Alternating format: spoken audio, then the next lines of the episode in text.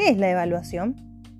Podemos decir que una evaluación, ante todo, es una herramienta, un instrumento de trabajo para la continua mejora de la marcha institucional, tomando en cuenta aquello con lo que contamos, aquello que tenemos, sin olvidar la misión de la institución educativa, que es lograr que los niños y niñas aprendan.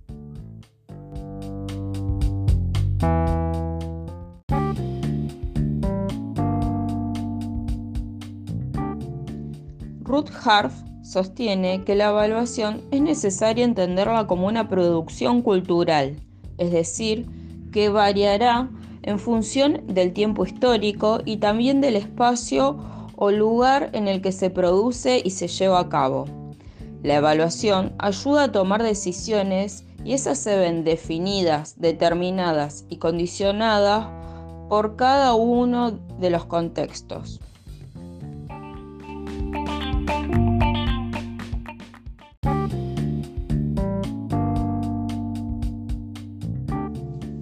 Proponer la evaluación desde el punto de vista de la mejora institucional requiere tener como punto de partida la responsabilidad individual y colectiva en distintos planos y niveles.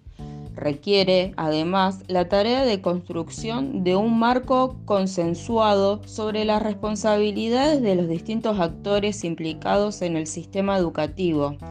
y la decisión de sostener una cultura de la evaluación para que se constituya en una actividad de producción de conocimiento que contribuya a una discusión informada sobre las escuelas, el sistema educativo y las políticas.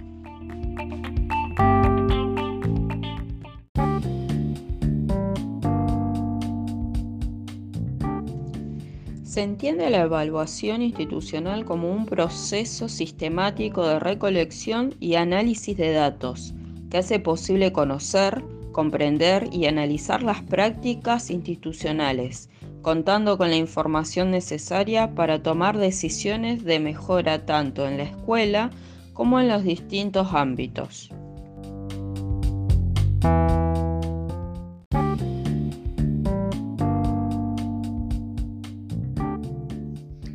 Desde el punto de vista del docente, también es deseable que la evaluación tenga una acción reguladora del proceso de enseñanza, en tanto le permita valorar los logros de los y las estudiantes, revisar y ajustar las estrategias de enseñanza, la planificación y la evaluación.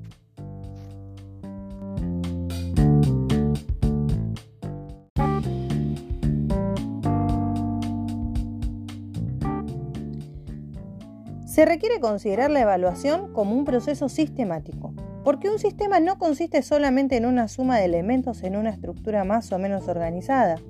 sino que las diferentes interrelaciones determinan que el sistema en su conjunto tiene una potencia mayor que la suma de las partes en una forma aislada.